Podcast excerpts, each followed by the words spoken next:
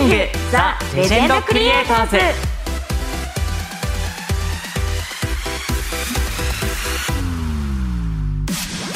皆さんこんにちは。ムテキングザ・ダンシングヒーロームテキ役の真城健太郎です。皆さんこんにちは。直美役の田所あずさです。ムテキングザ・レジェンドクリエイターズ。この番組はアニメ界のレジェンドをゲストにお迎えして日本のアニメの歴史を深掘りしていくラジオですそして同時にテレビアニメムテキングザ・ダンシングヒーローの楽しさをお伝えしていきます。はい、えーまずはメールの紹介からいきたいと思いおます。願いします。えーラジオネームなしということで。あら。ラジオネームはないんですけども、うん。えー海外の方から、え海外の方から、はい。すごい。いや早速読んでいきたいと思います。Hello my Japanese is awful so I will do it in English. So uh, the first episode started with a remixed uh, practice love plastic love where that uh, surprised me 頑 in 張 a れ good way of, of course uh, and I love the soundtrack already there was Leol Leol too レオルさんだレオルさん、えー The new character character design is actually uh, pretty nice うん、Everything is so colorful. Uh, for me, the episode was nice. I don't know if it's gonna be this fun all the time, Uh, but keep the good, good work. Uh, I I'm gonna watch it with at attention. Uh, thank you for reading my series message. うんお疲れすごいでもめっちゃ喜んでくれてるそうですねう。んこれこれ日本語でもあるんですか日本語文は4ぜひこんにちは私は日本語が苦手なので英語でメールします、えー第1話はプラスチックラブのリミックスで始まって私はとっても驚きました、うん。レオレさんの曲も挿入歌になっていて、えーこの作品の音楽を私はすでに大好きになっています。キャラクターデザインもとってもカラフルで素敵です。本当に素晴らしい1話でした。これからも皆さん頑張ってください。ずっと見させていただきます。私のメールを読んでくださってありがとうございました。といううーん。すごい。海外の方も楽しんでくれてるんですね。嬉しいですね。やっぱり。うん幅,、こう幅広い方々に楽しんでいただけて、えーちょっと僕嬉しいです。本当に、えうん、でもなんか詳しいですね。その日本の曲についてとかアーティストさんについて。ー確かに。すでにやっぱ興味のある方だったのかしら、ね、日本に。いうん。うん。かもしれないです。やすごい。でもポッドキャストさんは海外の方も聞きやすいんですよねおお今後もぜひ今もし聞いている海外の方もいらっしゃったいららっしゃったらぜひ。メールをね英語で書いてきていただければ 田代くんが読んでくれます。ね なんか倍ぐらい長かった感じしたけどね結構すっきりとした内容だったね。それは言わないお約束なんですよ。いやすごいでもぜひ本当嬉しいですね、はいぜひうん。お願いしおます、願いします。というわけでまだまだメールを募集していますのでよろしくお願いしまおす願いします。ではこれからの時間僕たちと一緒にラジオで踊りましょう。ムテキングザ・レジェンドクリエイターズ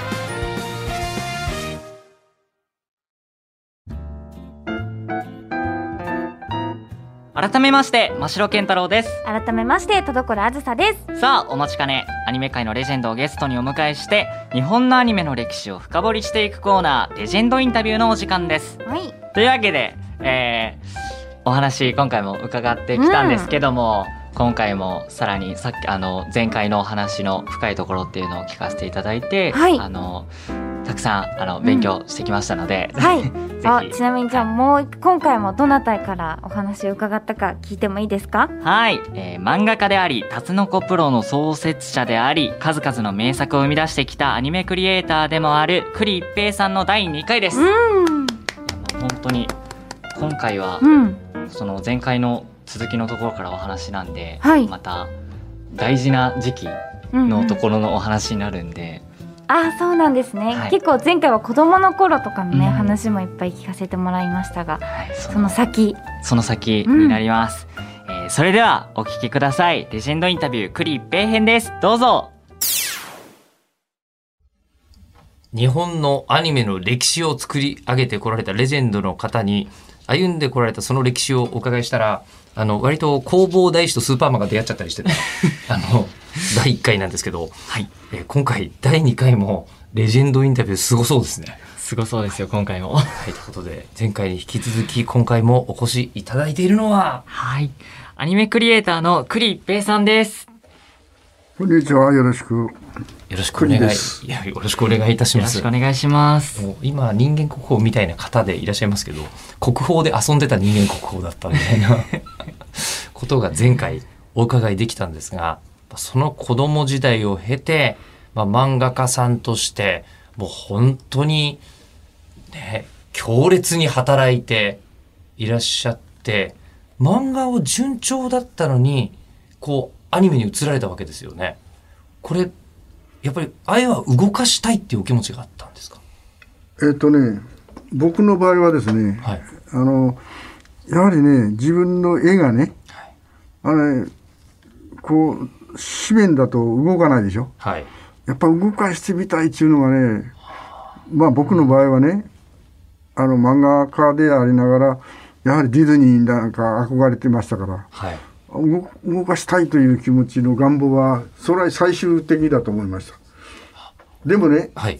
それを動かすことは お金もかかるしねもう自分のし自分一人じゃできることじゃないということで諦めてはいましたけどもはい。でもやっぱり最終目標は動いたらいいなとか、うん、あのそういうねアニメーションというものを作れたらいいなというふうにそういう夢でもうその夢ですみたいなものですよ。漫画家さん時代は実現するとは思えない話だったっていうことですかね。そうですそうです。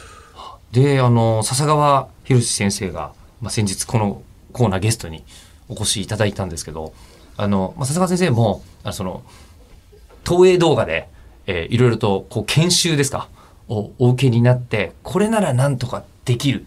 でも、腕利きのアニメーターなんていないみたいなところから、あの、宇宙エースを作られて、本当に大変だったっていう、ね、大変そうだったよね。めちゃくちゃ大変そうでしたね、お話聞いてて。お伺いしたんですけどその時にはまさに栗先生はその真っ只中にいらっしゃるわけですよね。ねえ僕はねまだねその時はね、まあ笹川市なんかはまあもちろん一緒に仕事してた中ですから助けたり助けられたりする中でしたからね。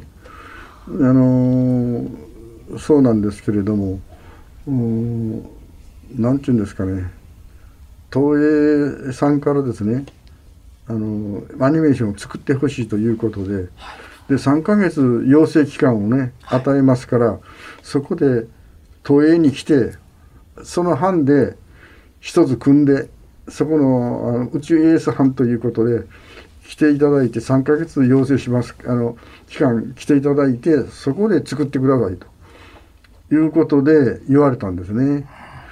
そしそしたらまあ3ヶ月で我々もねあの素人でも養成すればできるんじゃないかということで、はい。まあアニメのどっかで我々が送ればあの習得してくれると思ってましたから、あのその割にですねあの東映さんをまあ見習ったみたいなところですね。まあそそれだけアニメーション作るのは大変ってことですようね。んあのね絵はね大変だと思わなかったんです。あそうなんですか。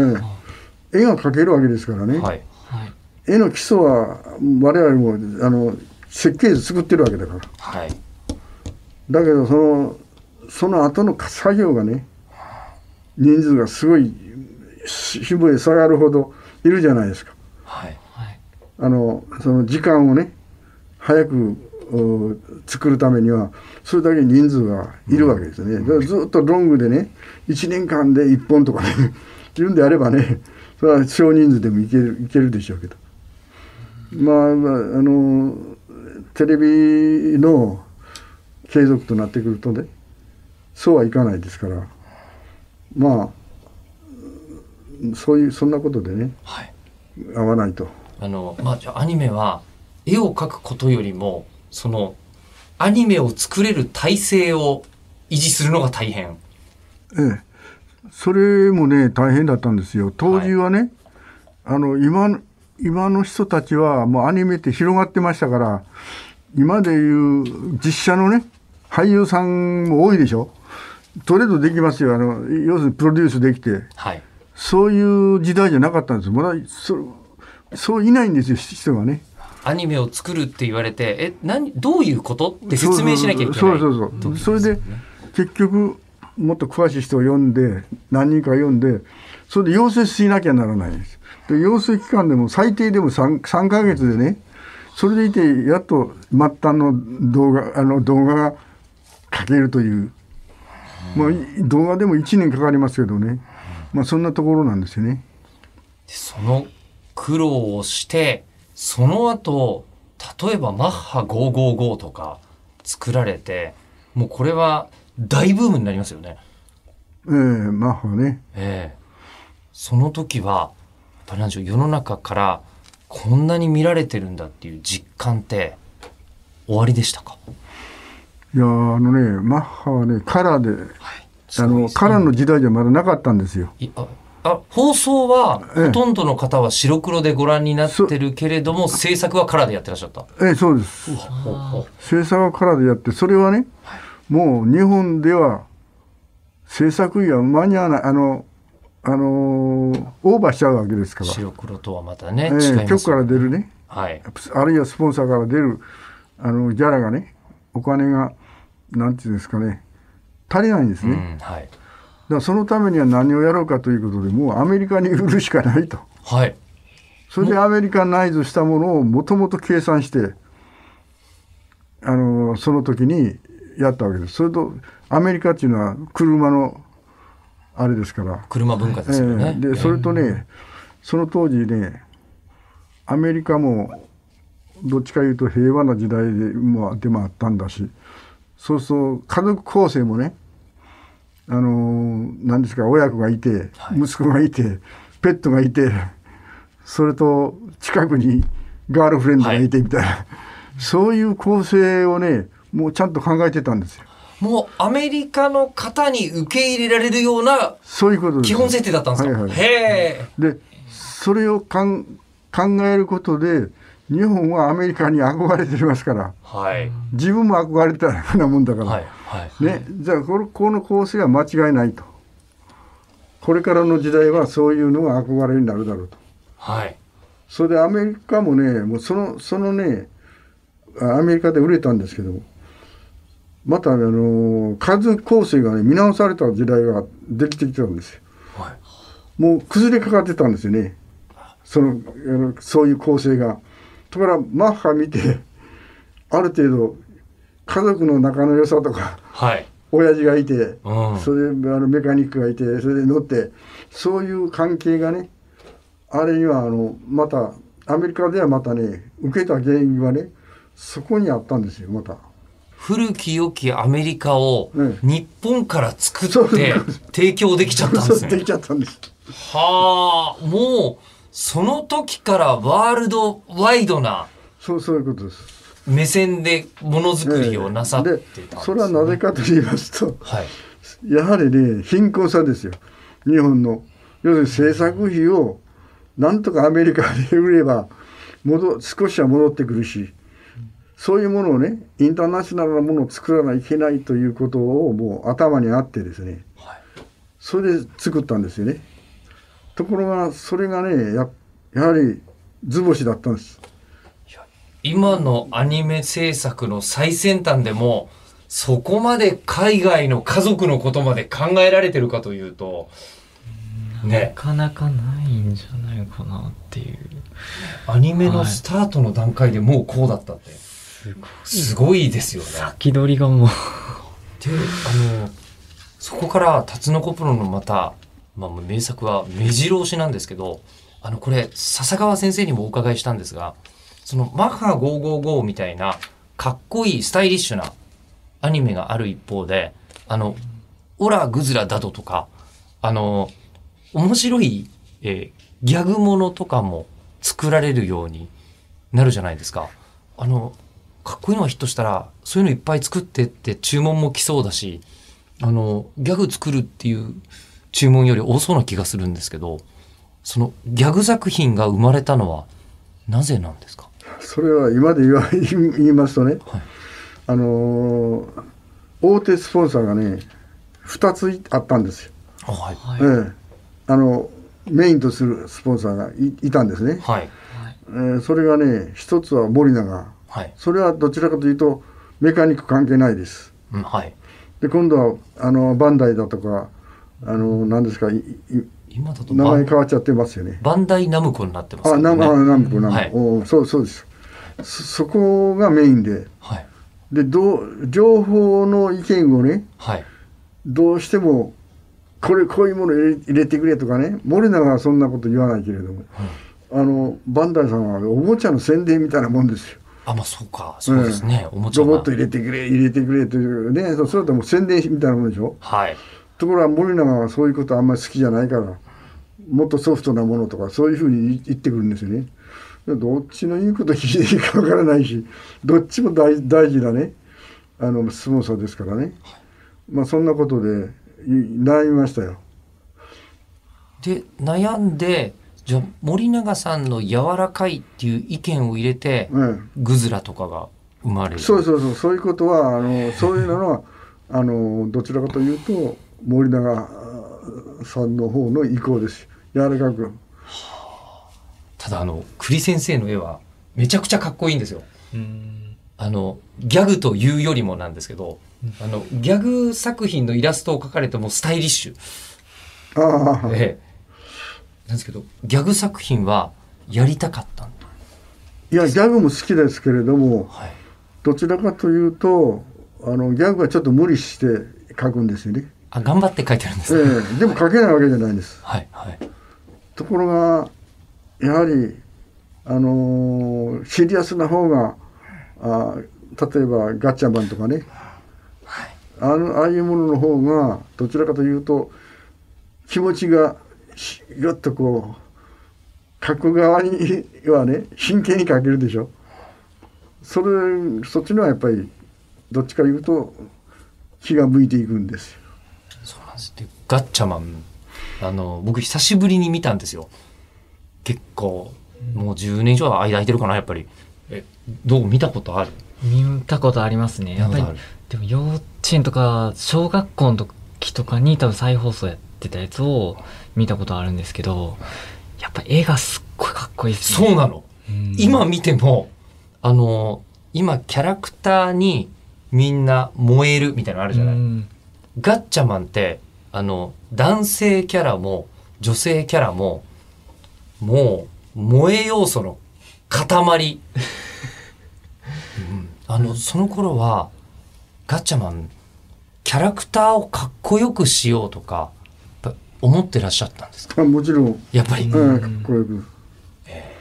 やもうコンドルのジョーとか絶妙なあのなんでしょうね女子の心に刺さるキャラクターだなと改めて思うんですけどあのこういうの発想は栗先生から出てたんですか？ええまあまあ僕なんかが OK 出したんですけれどみんなからまず企画会議っていうのがありまして、はいはいはい。で反省会っていうのもありますから。はい。で視聴率視聴率が悪いとねやはりすぐ読んでね、はい。なぜ悪いかみたいなね。そういうのは我々はすごく敏感だったんですからね、ええだからすぐ招集してはいでどうしたらね視聴率上がるだろうかとかね、い、はい。や裏番組がちょっと強いからとかね、はい。そういう意見もありますけどね。ガッチャマン裏番組のこと気にして作ってらっしゃったんですか？それはもちろんまあ当時は気にしてたと思いますよ。はあ。その中でも他にもこうタイムボカンシリーズとかもう何もう10年以上ですかね。にわたって続くシリーズとかをこうタツノコプロ生み出していくわけじゃないですか。これができたのはなぜなんですか？ああのねタイムボカンシリーズはねあれはあのタイムマシンでねはい。いろいろ行くでしょ？はい。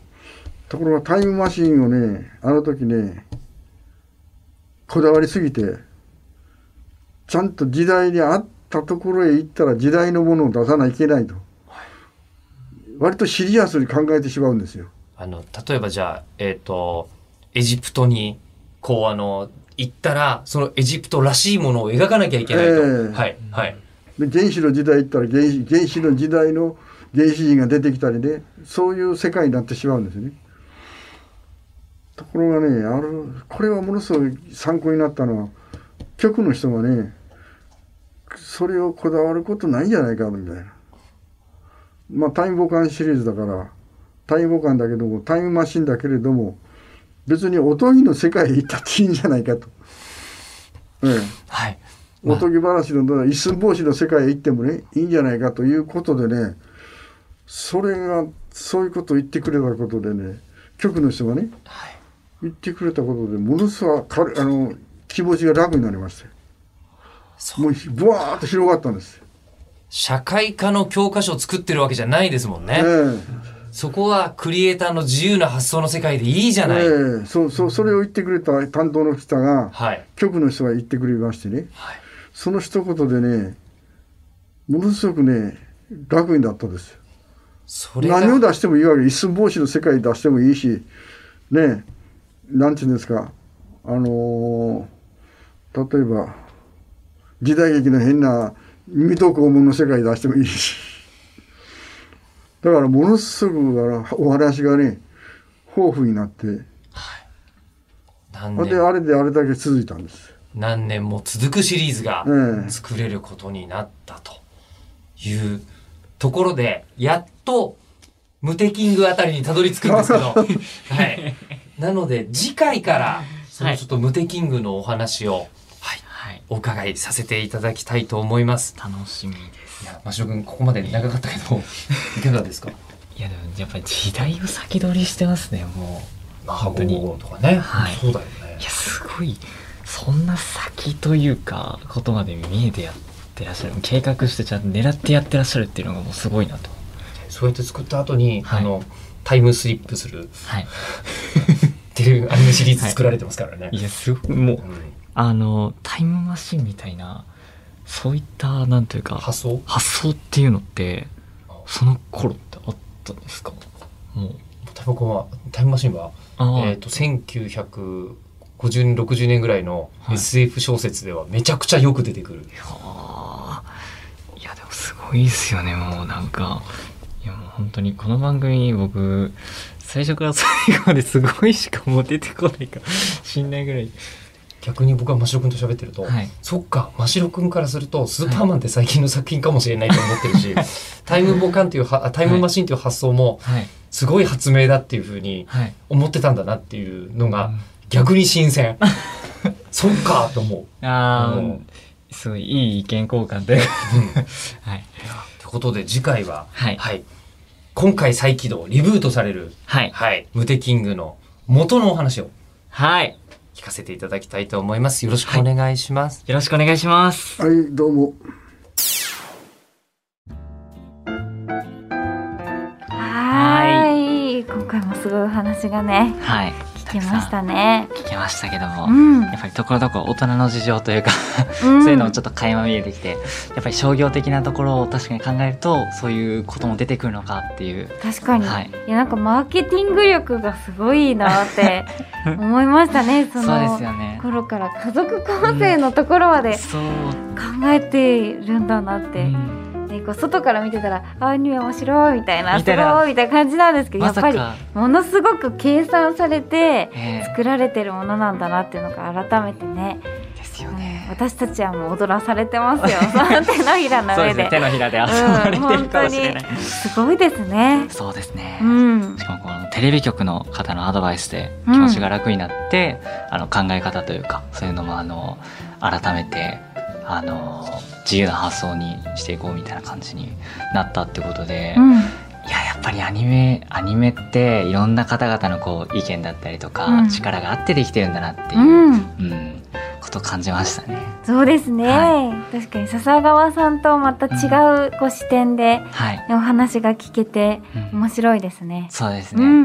うん、さてあっという間にそろそろお別れの時間が近づいてきたんですがその前に「ムテキングザ・ダンシング・ヒーロー」情報です、はい。えームテキングザ・ダンシング・ヒーローは現在テレビ大阪テレビ愛知東京 MXBS 日テレで放送中です。また各配信サイトでも見られますのでご自分が契約している配信サイトで検索してみてください。詳しくはムテキングザ・ダンシング・ヒーローの公式ホームページをご覧ください。はいさて番組ではあなたからのメールを募集しています。